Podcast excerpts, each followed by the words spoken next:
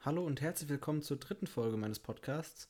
Mein Name ist Moritz Rogelis, ich bin FSJler im Kultur- und Tourismusamt der Stadt Lorsch und werfe zusammen mit euch einen Blick auf die verschiedenen Facetten, die man unter dem Begriff Kultur in Lorsch entdecken und erleben kann.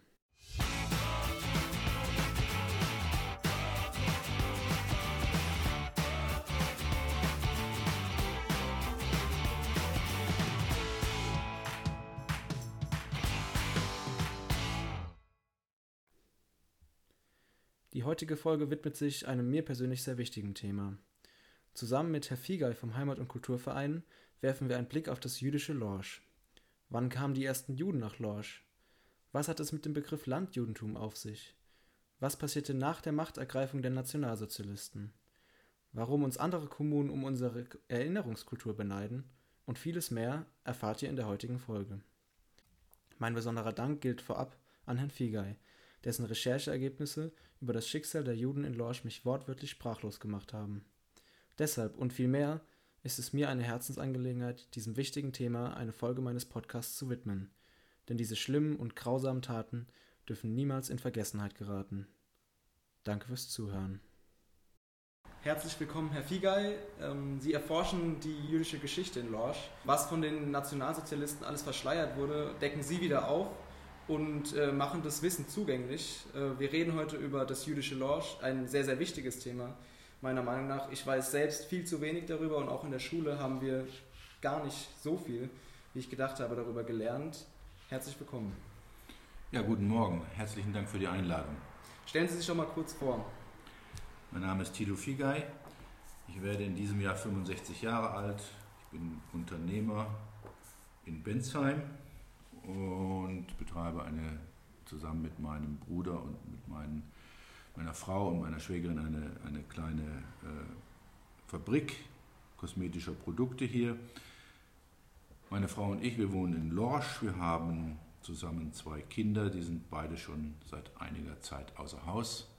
Und äh, in meiner Freizeit, außer sportlichen Aktivitäten, betätige ich mich mit historischer Recherche, für den Heimat- und Kulturverein Lorsch und vor allen Dingen auch, wie Sie bereits treffend erwähnt haben, zu meinem Hauptthema, das jüdische Lorsch. Mhm. Was haben Sie denn mit äh, der jüdischen Kultur und der Erinnerungskultur äh, in Lorsch zu tun? Der jüdischen Kultur persönlich habe ich mehrere, ich sag mal, biografische Anknüpfungspunkte. Zum einen ist die Firma, die ich habe, die ich mit meinem Bruder zusammen habe, eine ehemalige, oder die Marke, die wir hier vertreten, eine ehemalige jüdische Gründung äh, aus dem Jahre 1913 aus Chicago, USA.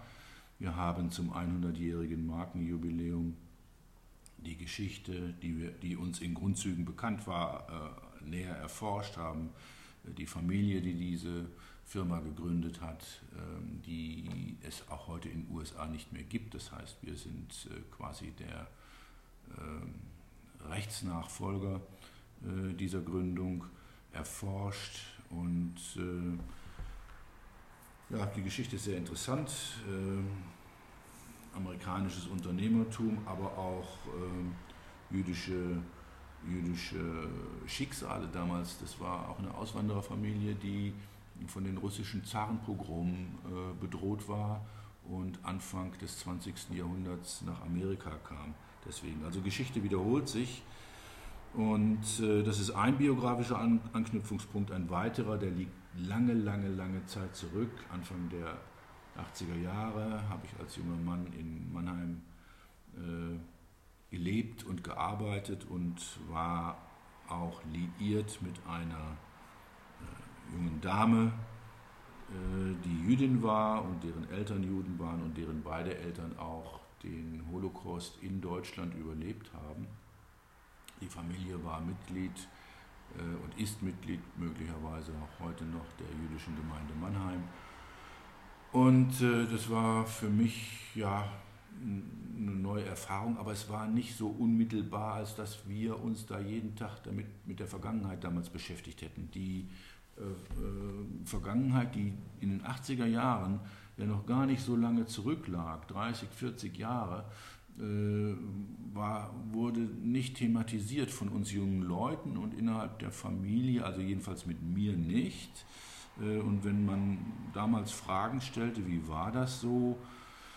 Äh, der Vater hat Auschwitz, nicht Auschwitz, Entschuldigung, hat Dachau überlebt, dann, ähm, dann bekam man zur Antwort, macht euch mal darum keine Gedanken, das waren harte Zeiten, heute ist alles anders.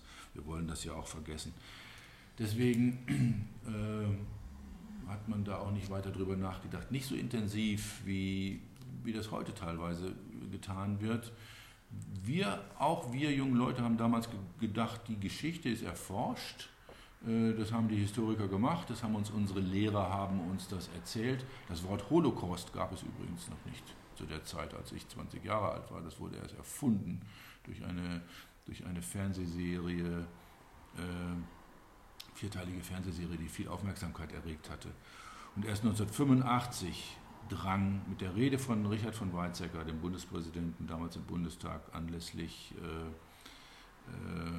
äh, des 40, ich glaube, des 40-jährigen Wiederkehrens äh, des Pogromdatums, nein, das war es nicht, des, des Kriegsendes, ähm, 1945, äh, äh, drang es in die, in, in mehr in das Bewusstsein der Öffentlichkeit ein, dass wir hier noch etwas aufzuarbeiten haben und vor allen Dingen, dass wir uns natürlich, auch wenn das immer wieder gerne nicht so gesehen wird, natürlich einer historischen Schuld als Deutsche befinden, äh, den jüdischen, unseren jüdischen, ehemaligen jüdischen Mitbürgern gegenüber, aber vor allem auch den äh, vielen Millionen äh, ermordeten Juden äh, in Europa, die keine Deutschen waren.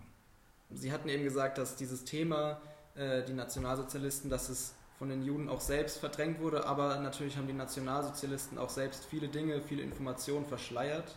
Ich finde, es ist ein immens wichtiges Thema, welches nie in Vergessenheit geraten darf. Außerdem ist es natürlich auch äh, für mich sehr interessant und spannend, weil es ja auch zur Geschichte von uns gehört und die jüdische Kultur von Lorsch zu erforschen, ist auch mit viel Arbeit und Recherche verbunden. Deswegen erstmal mein Respekt, dass die sich damit auseinandersetzen und viel Zeit investieren und äh, damit aber auch einen wichtigen Bildungsauftrag erfüllen. Wie sind Sie denn dazu gekommen, hier die Heimatgeschichte der, der Juden in Lorsch zu erforschen und ähm, seit wann machen Sie das Ganze? Ich mache das seit, ich denke mal, 15 Jahren für mich privat äh, und ich habe äh, ein, einer einer von mehreren Auslösern, will ich, muss ich sagen, war die Veröffentlichung des äh, Buches des Heimat- und Kulturvereins Zwischen den Zeiten, äh, also der Titel Zwischen den Zeiten. Das Erscheinungsjahr weiß ich jetzt nicht auswendig, ich glaube es war 2010. Ähm,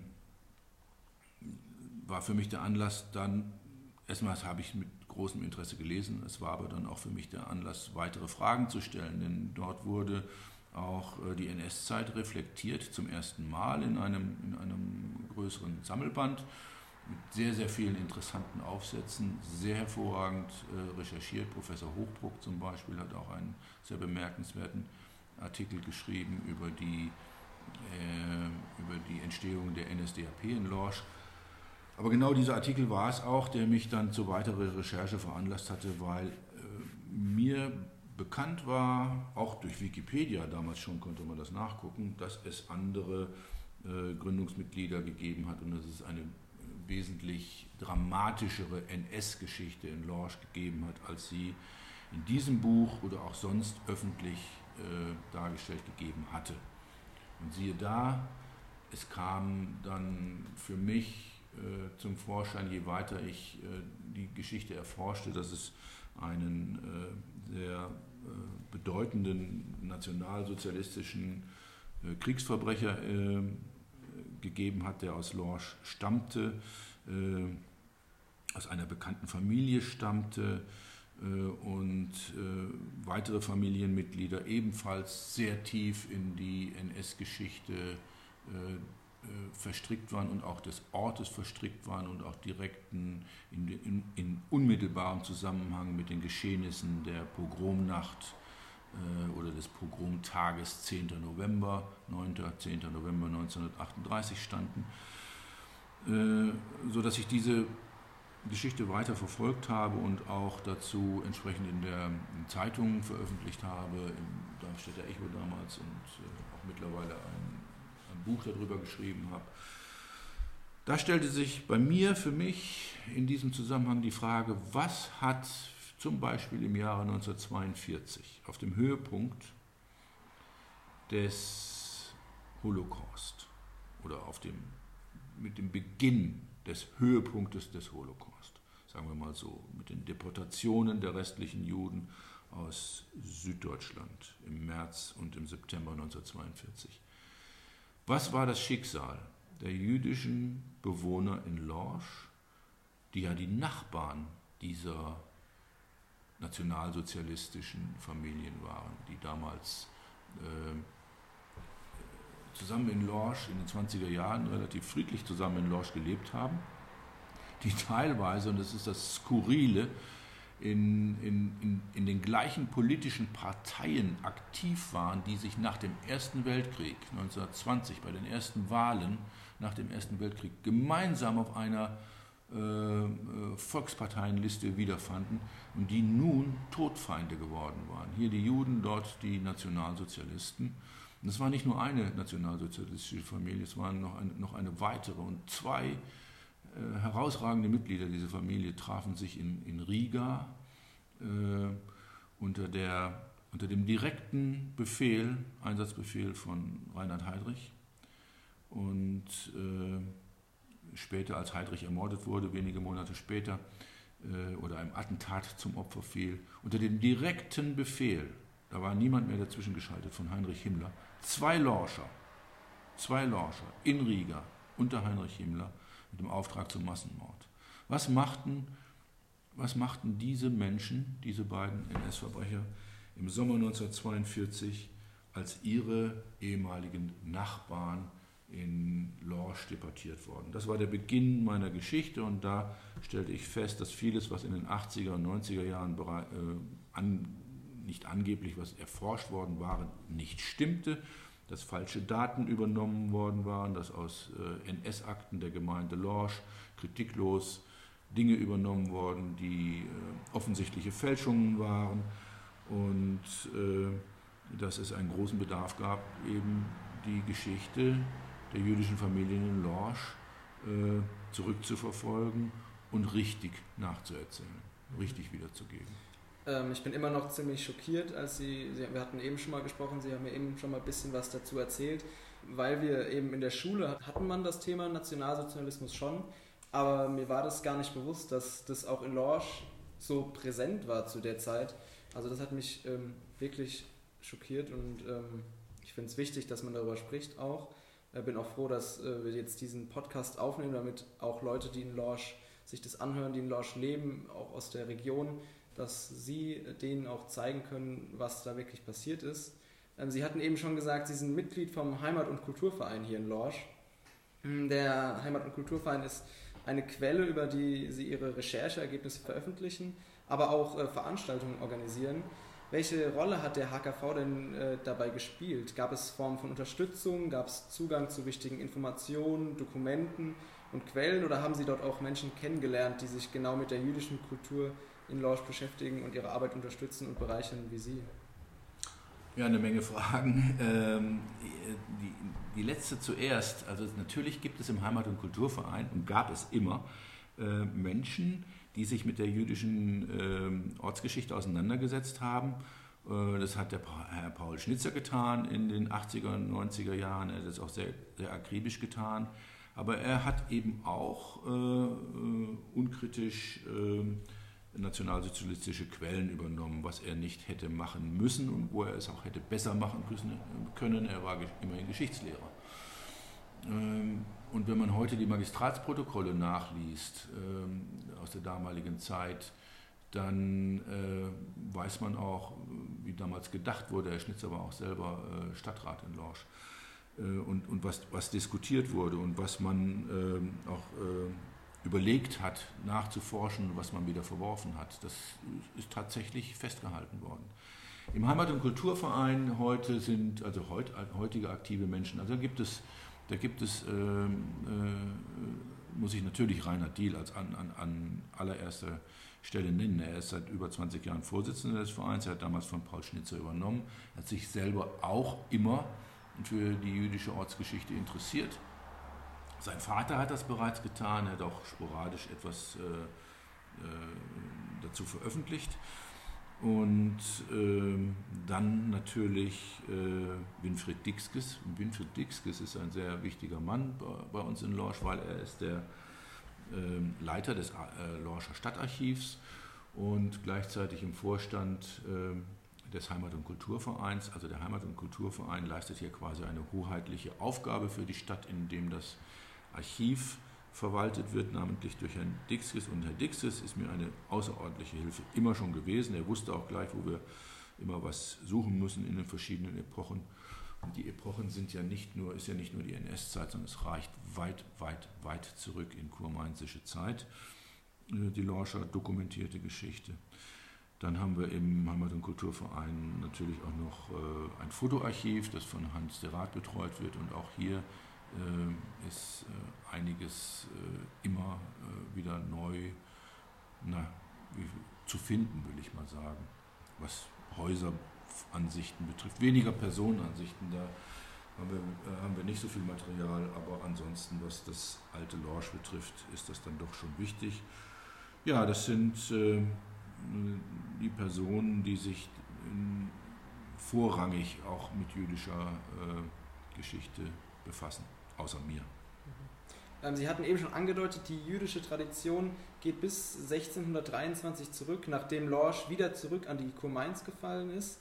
Äh, da kamen die ersten Juden wieder nach Lorsch, da die Pfälzer Lehenschaft äh, es nicht erlaubt hat. Das ist eigentlich sehr, sehr interessant. Das ist schon eine Sache, die der Herr Dr. Schäfers in der ersten Folge erwähnt hatte. Da sieht man jetzt mal, dass es auch Auswirkungen auf das jüdische Lorsch hatte, die Geschichte vom Kloster. Und es zeigt auch, dass die kulturellen Bereiche in Verbindung stehen und teilweise auch nicht voneinander trennbar sind. Äh, warum kamen denn äh, Juden nach Lorsch? Gibt es da einen bestimmten Grund? Weswegen ist die Herzog? Ich glaube, ein Stichwort dabei ist ja auch das, äh, das Stichwort Landjudenschaft. Vielleicht können Sie darauf auch nochmal eingehen? Ja, es, man kann heute, also die, die äh, Geschichtsschreibung macht heute schon einen, einen Grund fest, warum Juden ähm, aufs Land zogen. Der Dreißigjährige Krieg war ein entscheidender Wendepunkt äh, in der Geschichte und auch in der jüdischen Geschichte. Die Juden waren bis dahin äh, hauptsächlich in den städtischen Ghettos konzentriert. Also wenn man vom Mittelalter ausgeht, äh, als sich das sogenannte aschkenasische Judentum hier bei uns am Rhein begründet hat und vor allen Dingen in den Städten äh, Mainz, Worms und Speyer, die dann unter dem Akronym äh, der Schumstädte äh, auch bekannt und berühmt geworden sind und äh, eben jetzt auch versuchen in dieser Zeit Welterbestatus zu erreichen. Es ist eine Zeit gewesen, wo an den Flüssen, an den Hauptverkehrswegen und vor allen Dingen auch in der Stadt Frankfurt und in anderen großen Städten, Köln auch, Regensburg und so weiter, Juden sich angesiedelt haben und dort von, vornehmlich in, äh, in, in ja, abgegrenzten Bereichen, heute sagen wir dazu Ghettos, äh, gelebt haben. Das war nichts für die Juden, auch nichts besonders, äh, äh ich sag mal, bedrängendes. Das war auch eine Geschichte, mit der man sich äh, abfand, wo man froh war. Die Juden standen ja äh, unter einem besonderen Schutz. Ähm, äh, und zwar äh, zunächst einmal unter dem Schutz des Kaisers immer. Äh, deswegen nannte man sie ja auch Schutzjuden und deswegen war auch die Erlangung eines Schutz, eines hoheitlichen, eines herrschaftlichen Schutzbriefes für die, für die Juden und ihre Existenz wichtig. Die, der Kaiser konnte das weitergeben an die, an die Landesfürsten da waren, die, waren sie dem Landesfürsten äh, äh, zum, äh, standen sie unter dem Schutz des Landesfürsten und äh, hatten den entsprechenden Schutzbrief. Das betraf nicht alle Juden, das betraf die, die Reicheren, die, die, die das sich quasi leisten konnten. Ein Schutzbrief kostete auch etwas Geld. Das betraf nicht die, das betraf nicht die Armen, die, die Wanderjuden. Die hatten eigentlich, das ist noch eine völlig andere Geschichte gewesen. Aber wir zielen ja jetzt auf das Landjudentum ab. Und da lebte man also mit den kaiserlichen oder hoheitlichen Schutzbriefen in den Städten bis zum Dreißigjährigen Krieg. Und im 30 der 30-jährige Krieg war der große Gleichmacher unter den Menschen. Nicht nur für die Juden. Und die Ghetto-Tore quasi gingen im Dreißigjährigen Krieg auf. Juden finanzierten auch den Dreißigjährigen Krieg. Man darf sie hier nicht in einer Opferrolle sehen. Äh, die haben also auch schon viel dazu beigetragen, dass die einzelnen Heere aufgestellt werden könnten, konnten. Das waren ja vielfach Berufssoldaten, Berufsarmeen, die diesen Krieg geführt haben. Und der war auch äh, jüdisch finanziert, das muss man an dieser Stelle auch sagen. Aber eben die Ghetto-Tore gingen, gingen, auf äh, und äh, die Städte waren nicht mehr so, würde ich mal sagen, äh, von äh, kontrollierbar. Sie waren immer mal wieder während des Dreißigjährigen Kriegs Zufluchtsorte, nicht nur für Juden und für alle anderen auch, eben weil sie befestigt waren und äh, die, äh, das Landvolk Schutz vor den marodierenden Truppen gesucht hat. Aber Juden gingen ähm, schon etwas vor dem Dreißigjährigen Krieg, so ab etwa 1612 aus Frankfurt und äh, Worms weg. Frankfurt hatte das einen konkreten Anlass, das war ein, äh, soll man sagen, ein, ein, ein, Pogrom, eines der äh, letzten äh, Pogrome dieser Art, äh, äh, die es gegeben hat bis, bis, bis, bis zum Prag, Prager Pogrom von 1744 unter Maria Theresia. Aber da war der, das war der sogenannte Fettmilchaufstand. Juden wurden aus, ähm, äh, von den Bürgern aus äh, Frankfurt vertrieben. Der Funke sprang über nach Worms. Auch hier wurden die Juden vertrieben. Juden gingen über den Rhein und fanden hier zunächst mal Schutz auf der rechten Rheinseite. Deswegen lernten sie diese Gegend hier kennen. Es starb ihr Rabbiner hier, der äh, Rabbiner Bacharach starb hier, war erst 40 Jahre alt. Man musste ihn beerdigen. Beerdigen ist äh, ein, ein ewiger Beerdigungsort ist äh, ein sehr wichtiges, eine sehr wichtige Sache im, im Judentum und man bekam ihn dann über Umwege in der Landgrafschaft Hessen-Darmstadt äh, bei Alsbach und äh, nach dem Dreißigjährigen Krieg war das ein Anker. Dort, wo ähm, äh, es einen Beerdigungsort gibt, dort kann man hinziehen. Das ist etwas Wichtigeres als äh, eine Synagoge. An erster Stelle in der jüdischen Diaspora steht immer äh, der Beerdigungsort. Wenn es dort einen erreichbaren gibt, dann kann man sich in der Umgebung ansiedeln. Der Dreißigjährige Krieg hatte die, nicht die Grenzen, aber die Machtverhältnisse verschoben. Und äh, für uns bedeutete das hier in Lorsch, dass äh, die pfälzische Pfandschaft aufgehoben wurde das ging, es zog sich über zwei Dekaden eigentlich von 1623, wo es dann, äh, wo es äh, der Kurfürst von Mainz das erste Mal probiert hat, die Pfälzer aber nicht reagiert haben, bis zum Bergstreicher Rezess 1650, als es vertraglich festgehalten wurde. In dieser Zeit strömten die ersten Juden äh, in die rechtsrheinischen Gebiete und nicht nur nach Lorsch, in alle Dörfer rechts des Rheines und Kurmainz anders gesinnt als die Kurpfalz, als die Kurpfalz vor dem Dreißigjährigen Krieg, muss man dazu sagen, äh, erlaubte den, aufgrund ihrer Judenordnung nur eine bestimmte Anzahl nur noch von äh, Juden in der Stadt Worms selbst. Der Rest sei auf dem Lande anzusiedeln und äh, man verteilte quasi, oder die Juden verteilten sich selber, aber ähm, nie mehr als zwei, maximal drei Familien pro Ort bei einer Größenordnung von Lor wie Lorsch. Etwas größere äh, Ansiedlung war erlaubt in größeren Orten wie Bensheim und Heppenheim. Aber hier waren auch höhere Schutzgelder fällig, weil hier besserer Handel getrieben werden konnte. Also an der Handelsstraße von Basel nach Mannheim, äh, Basel nach äh, Frankfurt, die Orte Heppenheim und Bensheim äh, einen, einen besseren, äh, eine bessere Handelsplattform boten. In Lorsch waren zunächst einmal nur zwei jüdische Familien äh, angesiedelt und das war der Beginn einer sehr erfolgreichen Epoche, nämlich der Epoche der südhessischen Landjudenschaft. Mhm.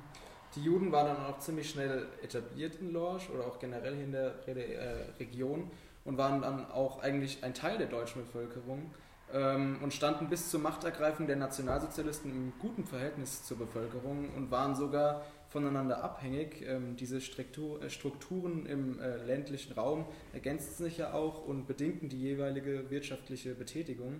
Das hätte ich selbst gar nicht gedacht, weil wirklich in der Schule wird bei mir zumindest immer nur dieser Hass gegen die jüdische Bevölkerung, also der Antisemitismus thematisiert. Und ich habe auch jetzt erst im Nachhinein, wo ich mich äh, mehr damit beschäftigt habe, gelernt, dass Juden und Deutsche auch eine lange Zeit wirklich im Einklang gelebt haben. Ähm, gab es in Lorsch äh, eine Hochzeit, also einen Höhepunkt, wo die meisten äh, Juden in Lorsch gelebt haben? Also die Entwicklung der jüdischen Bevölkerung in Lorsch äh, ging relativ langsam äh, vom 17. bis ins 19. Jahrhundert. Das lag eben an den, an den Siedlungsbeschränkungen, äh, die es gab zur Kurmainzer Zeit. Wir haben ja jetzt, sagen wir mal, müssen jetzt zwei Epochen betrachten ähm, äh, in ihrer Fragestellung, also mal abgesehen von der Neuzeit. Wir müssen, wir müssen das kurmainzische Lorsch äh, uns anschauen, ein Kirchenstaat. Im Kirchenstaat haben die Juden eigentlich sehr gerne gelebt. Ähm, hier, waren, hier war der Pfarrer vor Ort, war ein äh, quasi Vorgesetzter äh, äh, der Judenschaft. Er führte hier die, äh, er setzte hier die Verordnungen die Verordnungen auch um, die aus, die aus Mainz kamen. Aber auf der anderen Seite gab es ein jüdisches Sprichwort, das hieß, unter dem Krummstab lässt sich's gut leben. Das war äh, äh, den Juden nicht unangenehm, im, im Kirchenstaat äh, zu leben. Und Religion war ihnen ja auch äh, selbst in ihrem täglichen Leben äh, nahe. Und dann ab 1803 das, äh, zunächst die Landgrafschaft und dann sehr schnell das Großherzogtum äh, Hessen-Darmstadt. Das ist eine völlig andere Zeit. In beiden entwickelte sich das äh, Landjudentum, aber in Mainz zunächst einmal doch relativ langsam in Mainzer Zeit. Ja, äh, wie hat man zusammen, man hat zusammen gelebt, man, man, man die Leute verstanden sich damals äh, wohl untereinander als äh, eben äh, gemeinsame äh, Untertanen. Man war, man war Untertan, man war kein freier Bürger. Äh, äh, in, für den Staat, in dem man lebte. Der eine war halt eben Christ, der andere war Jude, aber man teilte das gleiche Schicksal. Man darf bei dieser einen Geschichte, es wird immer gesagt, die Juden mussten so viele Steuern zahlen und Sondersteuern und hatten dies und jenes äh, noch extra äh, zu berichten. Man muss aber auch eins sagen. Jude, ein, ein, ein Jude und damit seine ganze, ganze Familie und Hausstand. Nicht nur der, nicht nur der, der, der äh, Familienvater sozusagen selber, sondern seine ganze Familie und sein Hausstand und seine Bediensteten. Wenn sie einen Schutzbrief erlangt hatten, hatten sie einen gewissen Status, äh, den, den andere nicht hatten. Sie mussten auch keinen Kriegsdienst leisten. Der Schutzbrief befreite den Juden vom Kriegsdienst. Das war immer ein Thema auch in der deutschen Bevölkerung. Das wurde auch immer diskutiert. So ein Vorteil, der sich also quasi auch daraus ergab.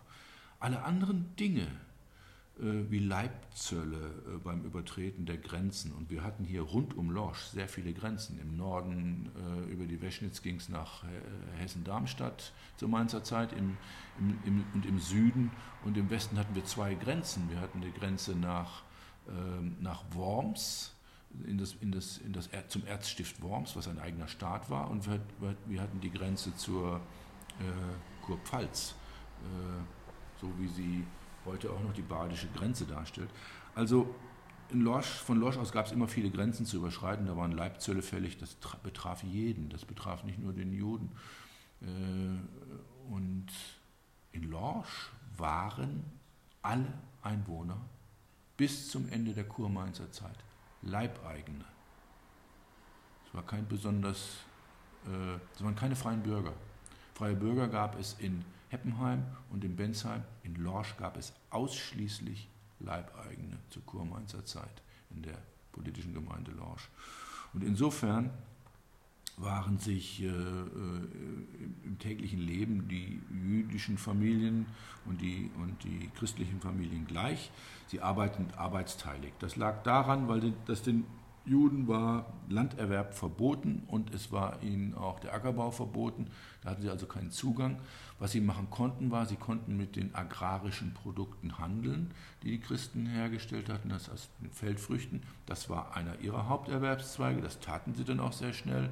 Das taten sie sehr schnell, sehr erfolgreich. Das ging so weit, dass die Familie Mainzer oder ein Zweig der Lorscher Judenfamilie Mainzer zu einem der Hauptlieferanten des Brotmehls für die äh, später für die großherzoglichen äh, fürs großherzogliche Militär wurde. Äh, das waren, das waren gigantische Geschäfte, die da teilweise gemacht wurden und immer mit hohem Risiko. Als Pfand ging immer alles ein, was man hatte. Da haben wir die Urkunden in Lorsch zu. Also Haus und Hof wurde verpfändet äh, auf die Gefahr hin, dass man kein Brotmehl an die großherzoglichen Truppen liefern konnte. Und äh, in, äh, weiter war man im, im, im, Viehhandel tätig. Das war ein, eine, wurde eine Domäne, weil das äh, auch äh, erlaubt war. Aber selbst im Textilhandel ging es so weit, dass man nur mit Lumpen und gebrauchten Kleidern handeln durfte. Man durfte nicht mit neuen Kleidern handeln. Das heißt, ähm, äh, der Lumpenjude oder der, der Haderlump, äh, äh, wie man sagt, das war Heute hört sich das als, als Schimpf, ist es ein Schimpfwort, aber das waren, das waren die Berufsbezeichnungen und so wurde noch im 19. Jahrhundert geworben, dass man also diese Lumpen und Hadern äh, gesammelt hat und damit gehandelt hat. Das ist eben das gewesen, was übrig geblieben äh, war oder was übrig blieb. Dann später kamen ähm, kam, was wir heute würden wir das Lebensmitteleinzelhandel nennen. Damals nannte man es Kolonialwaren. Das waren also die Waren äh, täglichen Bedarfs, die schon etwas äh, wertvoller waren, wie Kaffee und Kakao und so weiter. Zucker teilweise auch, Brandwein. Damit wurde gehandelt. Ja, und das war vor allen Dingen im Bereich des Viehhandels sehr arbeitsteilig. Das ging so weit, dass äh, die Juden auch Anfang, de, Anfang des 20. Jahrhunderts äh, quasi den alleinigen Zugang zu den Schlachthöfen in Südhessen hatten. Der Bauer eigentlich gar nicht wusste, wenn er ein, ein, sagen wir, ein Kalb kaufen wollte, wo er es dann anders als beim Juden kaufen sollte. Und wenn er, ein, ein, ein, wenn er Vieh verkaufen sollte oder an den Schlachthof liefern sollte, wie er es denn überhaupt anders als über einen Juden machen sollte. Er, es, er kannte niemand anders, es gab niemand anderen. Und es war noch im Jahr 1937, nach drei Jahre, nach vier Jahre nach der Machtergreifung für die Nationalsozialisten, der schwierigste Bereich, in den sie eindringen konnten, nämlich die enge Verflechtung auf dem Lande zwischen dem jüdischen Landhandel und dem produzierenden äh, Landwirt. Dass, sie, dass, die, dass dieses äh, konnte zum Schluss nur noch von den Nationalsozialisten äh, mit äh, Strafandrohungen auch gegenüber den christlichen Landwirten äh, unterbunden werden. Mhm. Gab es in Lorsch dann auch eine Synagoge und auch vielleicht noch andere jüdische Bauwerke? Ja, es gab in Lorsch und in den Nachbargemeinden Gebäude für Betzusammenkünfte. Zunächst mal Betstuben in privaten Häusern, meistens natürlich privaten jüdischen Häusern, die eine Betstube einrichteten, oft auch einen für den Ort auch einen äh, äh, Kantor einstellten, den die jüdische Gemeinde, auch wenn sie noch so klein war, für sich finanzierte.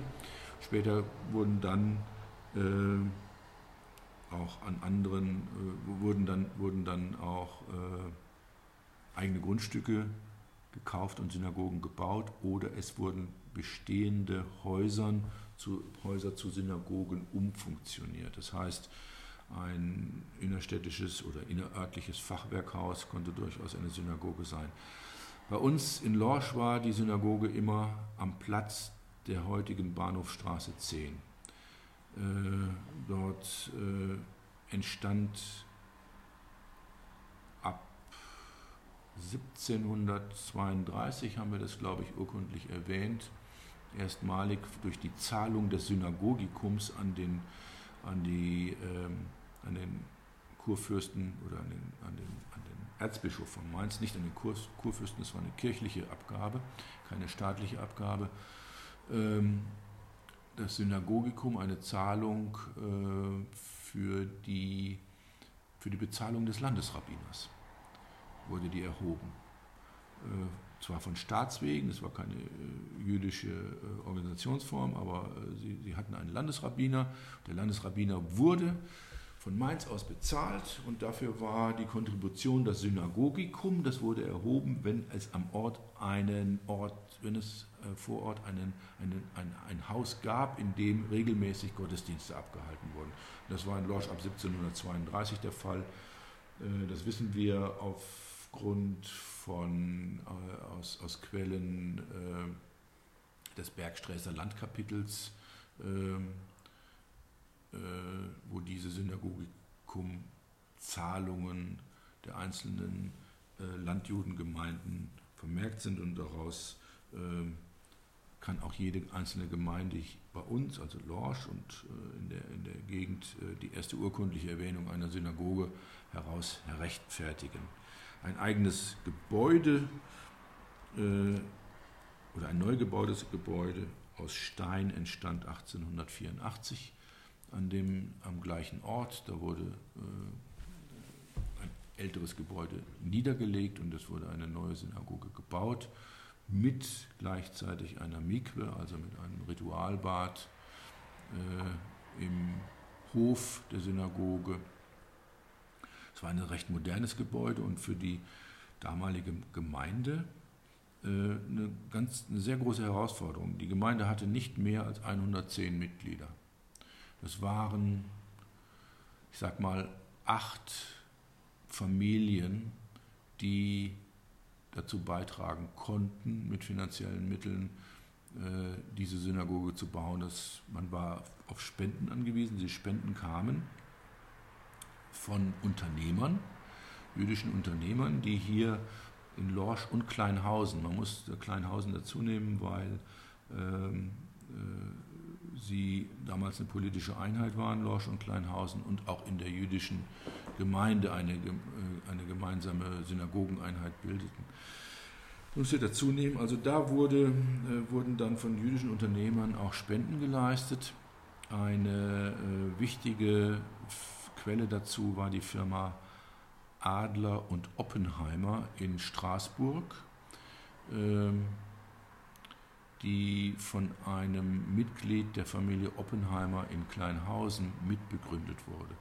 Diese Lederfabrik in Straßburg war zur Zeit des Ersten Weltkriegs und danach noch die größte Lederfabrik Europas, nur um, diese, um die Dimension äh, mal aufzuzeigen und äh, auch eine von den Nationalsozialisten ganz besonders im Zuge ihrer späteren Arisierung äh, äh betrachtete fette Beute. Das war eine Gründung, eine Mitbegründung eines Kleinhäuser-Unternehmers, äh, aus der Familie Oppenheimer und ein weiterer, äh, ein weiteres Mitglied, äh, Leopold Oppenheimer, der erste, sage ich jetzt mal, äh, um ihn von einem anderen gleichen Namens zu unterscheiden. Er wohnte in der Bahnhofstraße 77 äh, und seit Anfang des 20. Jahrhunderts hat viel auch dazu beigetragen und war Vertreter der Firma Adler und Oppenheimer äh, in Straßburg. Solche Mäzene waren nötig, um so ein gewaltiges Bauwerk, wie es diese Lorscher Synagoge darstellte, äh, äh, zu schaffen. wenn Sie mal eben mir das kleine Büchlein geben würden, da stehen ein paar Fakten dazu drauf, wie groß sie war. Sie hatte immerhin 82 Männerplätze und 36 Frauenplätze auf einer hölzernen Empore, 1884, 85 gebaut von einem Architekten namens Klein. Das war der Lehrer des späteren sehr, eines des späteren sehr bekannten Architekten Metzendorf an der Bergstraße. Ja, und diese Synagoge wurde 1938 dann eben äh, zerstört von den Nationalsozialisten. Das heißt, die Nationalsozialisten haben sie in Brand gesetzt in der Pogromnacht 1938 äh, und sie brannte aus. Richtig zerstört wurde sie durch die Gemeinde Lorsch, äh, indem man sie nämlich abgetragen hat. Sie stand noch nach dem 10. November aus ausgebrannte Ruine.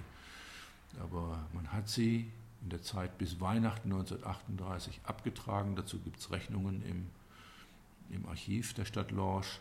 Das war genau die Zeit, genau der eine Monat, Dezember 1938, in dem die Haushaltsvorstände der jüdischen Familien in den Konzentrationslagern Buchenwald und Dachau waren, also nichts unternehmen konnten gegen die Niederlegung ihrer Synagoge. Es ist deswegen auch ein Märchen, dass die Juden, Juden, ihre Synagoge selbst hätten niederreißen müssen. Das haben sie nicht getan. Das haben Lorscher Bauunternehmer im Auftrag der Gemeindeverwaltung gemacht. Man hat den Juden später die Rechnungen präsentiert. Äh, die äh, sind auch bekannt, die liegen im, in den Entschädigungsakten, äh, kann man das nachlesen im Wiesbadener Hauptstaatsarchiv, was dazu, was, was für Rechnungen gestellt wurden für den Abriss der eigenen Synagoge. Aber selbst mussten sie das nicht tun, konnten es auch gar nicht tun, weil sie gar nicht da waren. Sie saßen in Dachau oder in Buchenwald und ihnen wurde, äh, damit sie wieder frei kamen, wurde abgepresst, dass sie und ihre Familien ausreisen. Mhm. Das wusste ich gar nicht, dass es in Lorsch einerseits äh, eine Synagoge gab, aber dass auch selbst hier Leute, die hier in Lorsch gelebt haben, ähm, diese Bauwerke während der Novemberpogrome im Jahr 1938 ähm, in Brand gesetzt haben und dann auch letztendlich zur Zerstörung beigetragen haben. Ähm, wir hatten ja vorher schon gesagt, dass die Juden und die deutsche Bevölkerung eigentlich eine gute Beziehung waren, eigentlich, dass man das gar nicht richtig trennen konnte, dass sie eigentlich schon ein Teil davon waren. Ähm, dementsprechend war es ja, denke ich mal, auch schwer, einen Keil zwischen diese beiden Gruppen ähm, zu treiben. Und mit diesem Hintergrundwissen kann man eigentlich schon ziemlich gut, äh, oder wird es eigentlich schon ziemlich deutlich, wie die Nationalsozialisten Propaganda betrieben haben und dass sie, denke ich mal, auch den Leuten, die sich ihnen widersetzt haben, äh, mit Gewalt gedroht haben.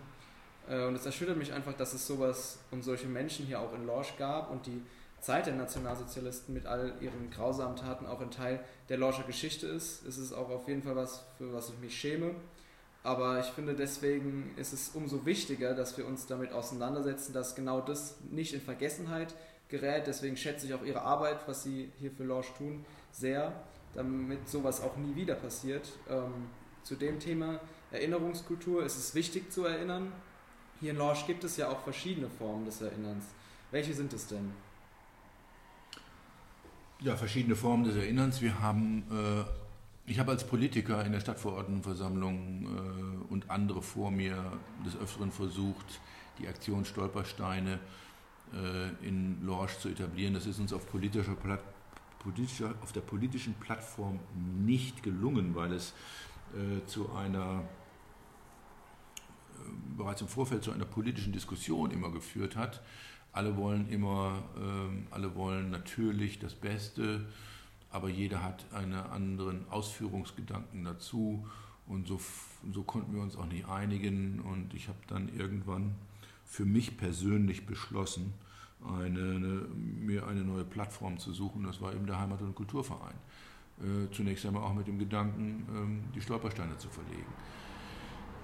Die Stolpersteine, Stolpersteine zu verlegen ist keine städtische Aufgabe und keine hoheitliche Aufgabe. Jeder Mensch kann einen Stolperstein beim Künstler kaufen, dem Herrn Demlik. Jeder kann das tun, kann ihn widmen einem Opfer des Nationalsozialismus, ob es jetzt nun ein Jude war oder ob es, äh, ob es Menschen äh, waren, wie zum Beispiel geistig Behinderte, die von, ermordet wurden oder wer auch immer verfolgt wurde, kann einen Stein widmen und ihn verlegen lassen. Alles, was man dazu benötigt, außer 120 Euro für den Stein bei Herrn Demnig, ist ein Datum von Herrn Demnig und die Genehmigung der Gemeinde oder der Stadt, diesen Stein im öffentlichen Raum verlegen zu lassen. Das ist das Einzige, äh, was man benötigt. Das heißt also, die Stadt oder die Gemeinde äh, muss sich dazu erklären. Und äh, das, hat in, das, hat in, das war in Lorsch ein längerer Prozess, muss man sagen. Wir haben als Heimat- und Kulturverein die, die Genehmigung zunächst gehabt, mit der Maßgabe, eine Einigung mit dem Hausbesitzer, vor dessen Haus die Steine verlegt werden sollen, herbeizuführen, obwohl die Verlegung im öffentlichen Raum stattfindet, eben auf dem Trottoir. Ähm, das hat gut funktioniert. Wir haben äh, dazu Herrn Altbürgermeister Jäger äh, gewinnen können, der sich damals sehr dafür eingesetzt hat, im Gespräch mit äh, Hausbewohnern das zu machen. Andere haben es auch getan, ich selbst habe es auch getan. Aber es gab halt den einen oder anderen Fall, wo das nicht funktioniert hat. Das waren zwei ganz besonders maßgebliche äh, Punkte, an denen äh, verlegt werden musste oder sollte. Äh, ich, ich, nenne die Orte gerne, das war die Kirchstraße 12 vor allen Dingen und die Bahnhofstraße 8. Äh, die Kirchstraße 12 äh, deswegen, weil es das Geschäftshaus der Familie Abraham war und dass dieses Haus auch während des Pogroms äh, nicht vernichtet wurde, aber unbewohnbar gemacht wurde. Es wurde alles zerschlagen, sowohl das Geschäft als auch die Wohnung. Es war nicht mehr bewohnbar. Es war die klassische Zerstörung, die hier stattgefunden hat, wie man sie sonst so aus Berichten von den Pogromen kennt. Und das war die Bahnhofstraße 8, wo äh, das Nachbargebäude der Synagoge, äh, wo auch äh, Widerstände waren gegen eine Verlegung. Deswegen hat die Stadtverordnetenversammlung, dafür danke ich allen Stadtverordneten jetzt noch einmal nachträglich, das ist eine sehr, äh, äh, das ist eine sehr deutliche, deutlicher Fingerzeig gewesen, einstimmig beschlossen mit all ihren Mitgliedern dass es einer Zustimmung des Hausbewohners zur Verlegung nicht mehr bedarf, sondern dass die Stadt informiert, dass eine solche Verlegung stattfindet. Und äh, so ist es uns möglich geworden, also mittlerweile 45 Steine zu verlegen. Etwa 10 Steine stehen noch aus in den nächsten zwei Jahren. Ob es darüber hinaus weitere geben kann, weiß ich noch nicht. Das liegt auch an der weiteren Forschung. Es gibt durchaus die Möglichkeit, das ist noch weitere. Ich, ich denke da zum Beispiel an die Familie Mann, wo nur ein Stein liegt für den Vater, der 1943 als letzter Lorscher deportiert wurde, der äh, im damaligen Gemeindehaus Palais von Hausen, was es damals war, äh, äh, lebte, äh, von dort verschleppt wurde nach Auschwitz, der 1943 ermordet wurde. Der hatte ja eine Familie. Diese Familie diese, an diese Familie haben wir noch nicht gedacht. Die Frau war äh, Siegbert Manns Frau war Katholikin und lebte noch in Lorsch, war bekannt in Lorsch auch, aber sie hatten auch, das Ehepaar hatte auch zwei Söhne. Die zwei Söhne äh, wären nach unserem Dafürhalten auch äh, äh, zu nennen, weil sie von den Nationalsozialisten äh, damals, äh, der eine ist 33 geboren, der andere weiß es nicht mehr genau, äh, später in den 30er Jahren geboren, als Halbjuden stigmatisiert wurden. Und das berechtigt allemal auch für einen Stolperstein. Also solche Sachen stehen noch äh, an zur erf weiteren Erforschung. Äh, ein weiteres Gedenken sind die Pogromgedenken, die jährlich stattfinden am 9. oder 10. November, meistens am 9., wobei ich das Datum 9. falsch finde. Das Pogrom fand am 10. statt. Äh, und zwar nicht nur in Lorsch, sondern fast überall in Deutschland in den Morgenstunden des 10. November. Das wurde ausgelöst am Abend des 9. November bei einer Veranstaltung in München. Äh, und die Befehlsketten äh, bei uns liefen über München, Mannheim, Bensheim nach Lorsch. Das lässt sich heute nachvollziehen. Das ist eine Gedenkveranstaltung, die, ist, die wird von der Stadt Lorsch organisiert, äh, schon seit sehr langer Zeit, seit vielen Jahren. Ich glaube seit 1900, müsste nachschauen, aber mindestens seit 1978, 85, etwas um den Dreh rum. Ähm,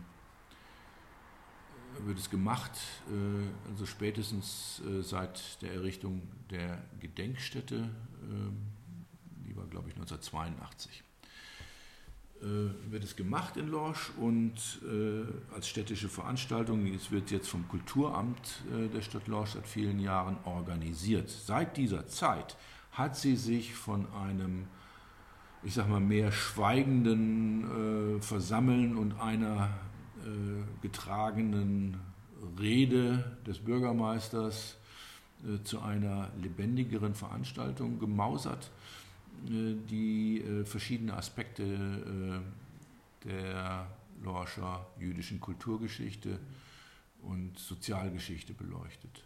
Das ist, äh, wir werden beneidet darum äh, am Ort für, unseren, für unser vielfältiges Gedenken, was äh, über das Kulturamt organisiert wird. Ich denke nur an die Menschenketten, die wir durchgeführt haben, an die, an die ähm, Visualisierung der jüdischen Wohnorte mit großen Landkarten, die wir gemacht haben, an verschiedene äh, weitere Stationen, die wir neben der Gedenkstätte aufgesucht haben an dem Tag und Aktionen gestartet haben und äh, an die Beteiligung vor allen Dingen auch des Lorscher Jugendrates äh, am Gedenken und zwar nicht erst seit dem vergangenen Jahr. Ähm, eine Bürgerin hat bei der Stolpersteinverlegung 2019 gesagt, dass sie es gut findet, dass die Stolpersteine nicht alle auf einmal verlegt werden, da sonst viele Erinnerungen und Informationen über die einzelnen Personen auch verloren äh, gegangen wären. Und es ist ja in der Tat so, dass sie die Geschichte hinter den Namen auch erforschen, was auch ein großer Aufwand und mit viel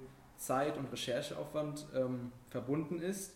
Sie haben eben schon gesagt, dass ähm, Sie mit diesem Künstler Gunther Demnig äh, zusammenarbeiten, der dieses äh, Erinnerungsprojekt und die Verlegung der Stolpersteine, der dadurch ja auch sehr bekannt geworden ist. Das Projekt wurde ja selbst im Jahr 1996 gestartet und es wurden schon fast über äh, 75.000 Steine in fast 1.300 deutschen Kommunen, aber auch in 24 Staaten Europas verlegt und ist damit auch das seit Jahren äh, das größte dezentrale Mahnmal der Welt. Bei dem Thema Stolperstein kann man in Lorch ja auch eine sehr gute Verknüpfung zur Jugend aufbauen. Ähm, der Jugendrat engagiert sich nicht nur beim Pogromgedenken, sondern auch, ähm, sie kümmern sich auch um die Stolpersteine. In welcher Form machen die das denn? Ja, im Jugendrat hatte ich ja gesagt, ist, kann man jetzt mal nicht nur mit dem kümmern um die Stolpersteine, da komme ich gleich dazu, aber ähm, was der Jugendrat immer schon gemacht hat in den vergangenen Jahren, ist, er hat sich immer beteiligt an dem, am Pogromgedenken und wir haben da also schon die verschiedensten Dinge gemacht, wie zum Beispiel ähm, wir haben äh, wechselseitige, das wechselseitige Verlesen von ähm, Erinnerungsgeschichten und so weiter, alles mit dem Jugendrat zusammen gestaltet, ähm, was äh, nicht unbedingt selbstverständlich war. Ähm, das Kümmern der Stolpersteine hat einen besonderen Anlass. Es gibt aus der Bevölkerung heraus, die Stolpersteine, die dunkeln sehr stark nach. Es sind Messingplatten, die sehr schön aussehen, wenn sie frisch verlegt sind, dann glänzen sie golden, fallen auf im Bürgersteig, wenn man, wenn ein paar Tage, wenn ein paar Wochen und Monate ins Land gezogen sind, werden sie immer dunkler, bis sie zum Schluss äh, fast annähernd schwarz sind.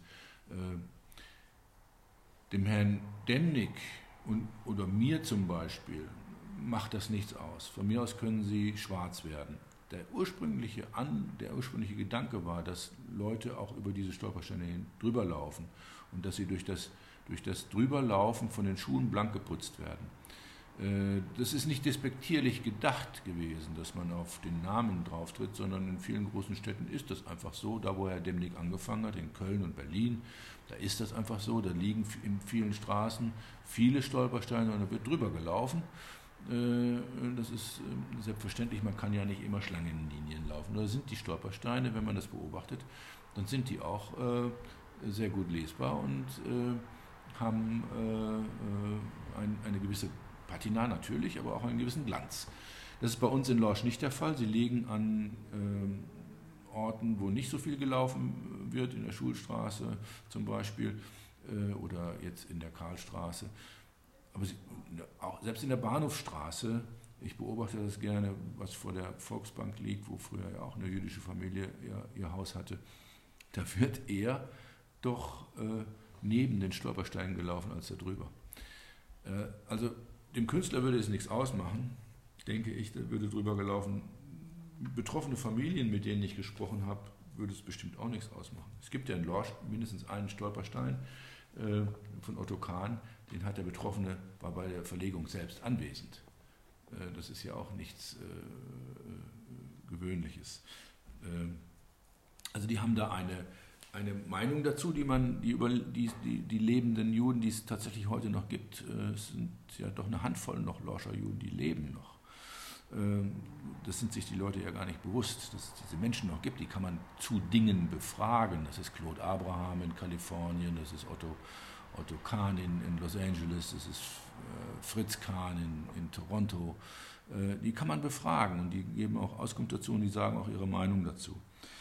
Naja, aber es gab trotzdem die Anregung, diese Stolpersteine, wenn die verdunkeln, äh, zu putzen. Und ich habe da nichts dagegen, aber ich kann mich jetzt nicht um 45 Stolpersteine kümmern, die dann regelmäßig putzen. Die dunkeln auch übrigens sehr schnell wieder nach, wenn man das tut. Aber der Jugendrat hat sich bereit erklärt, nachdem dieses, ähm, dieser Wunsch geäußert worden ist, sich der Sache anzunehmen, es zu beraten und eventuell auf die Agenda zu nehmen, als regelmäßige Aufgabe, diese Steine zu putzen. Das Putzen dieser Steine dient ja dann zwei Zwecken. Erstens mal, sie werden sauber und die Leutchen, die, die das stört, dass sie nicht blinken und glänzen, die freuen sich dann vielleicht. Aber es gibt jemanden, der setzt sich damit auseinander. Und das, sind die, das ist die Jugend und das freut uns und das soll auch so sein. Äh, dann werden die Geschichten vielleicht nochmal wieder erzählt. Dieser, jeder kleine Stolperstein, jeder Stolperstein erzählt ja eine kleine Geschichte. Da steht ein Name, da steht wann geboren, da steht auch, wenn es eine Frau ist, dabei, wie sie mit Mädchennamen hieß. Und dann steht nur in Jahreszahlen und mit einem Schlagwort das Schicksal dahinter.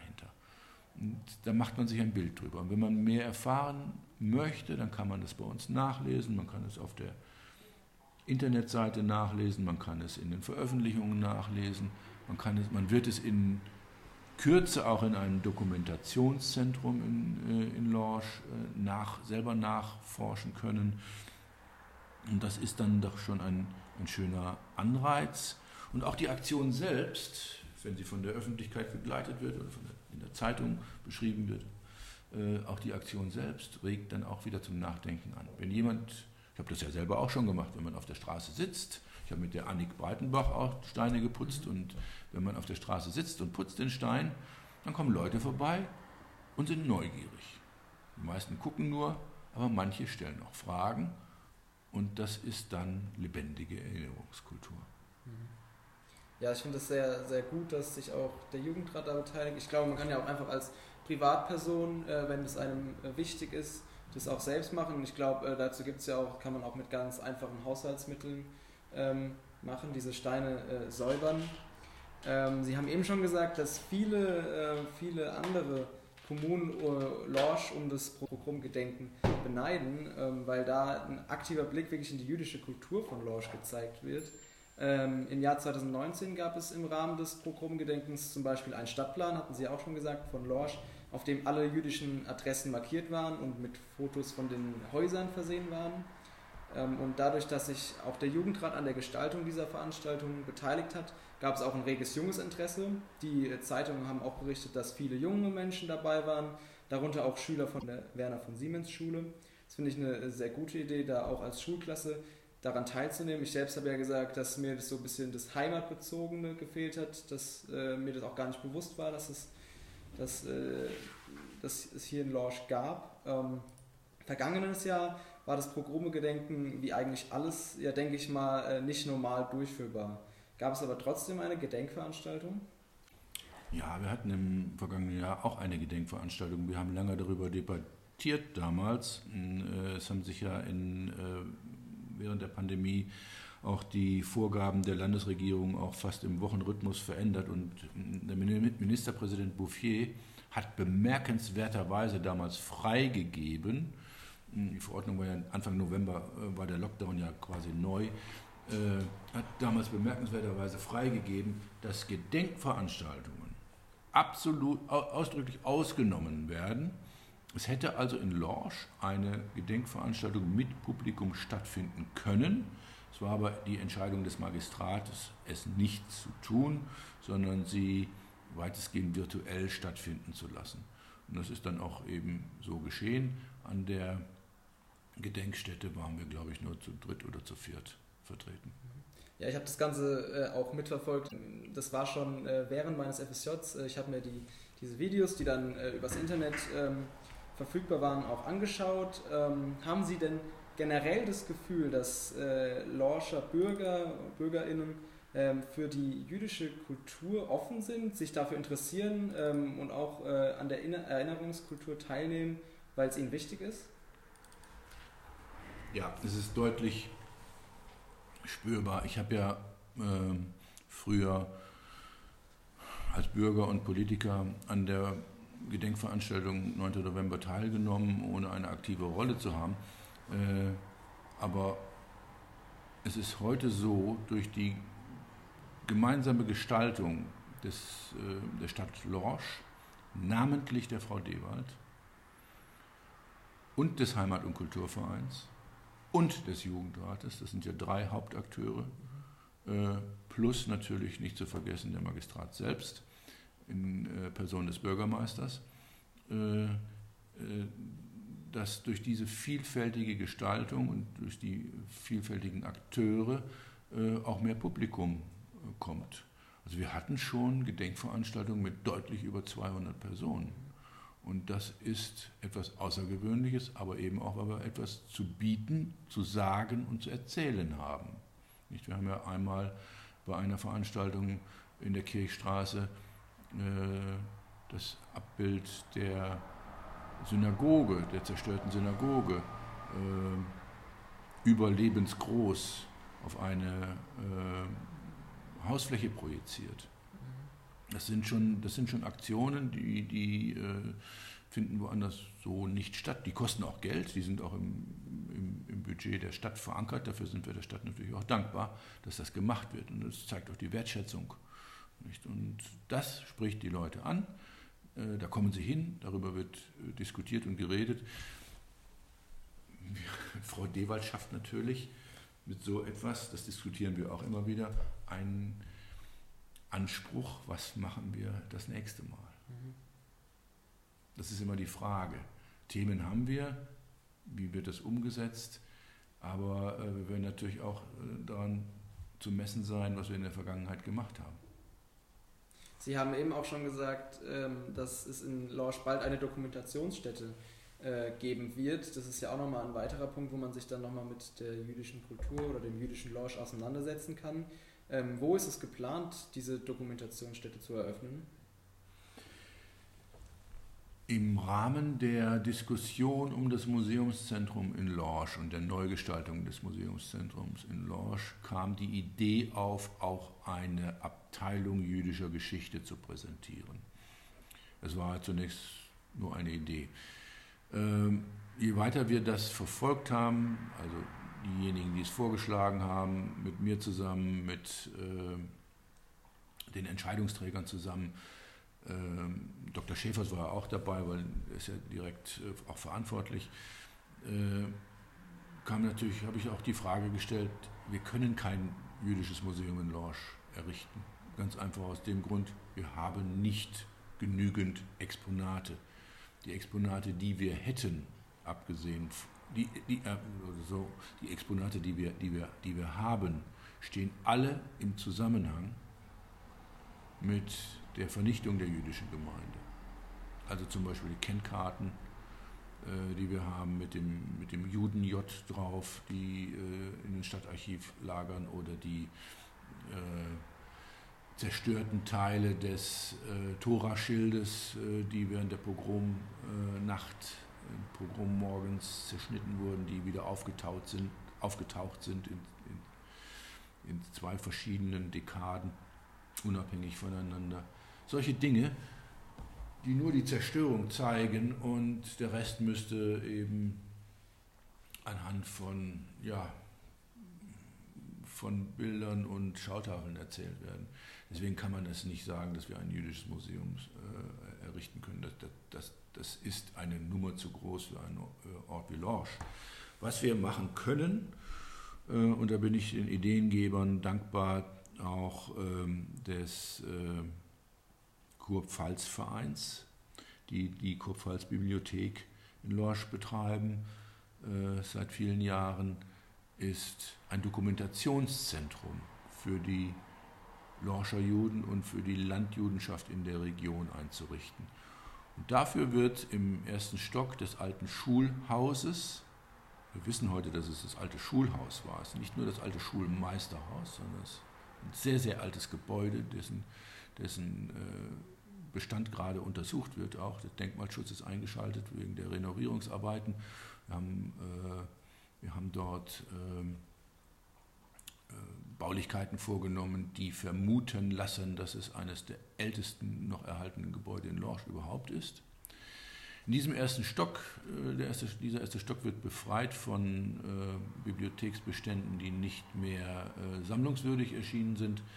Und in diesem ersten Stock wird es eine äh, jüdische Dokumentation geben und auch eine Sammlung äh, der entsprechend dazugehörigen Literatur.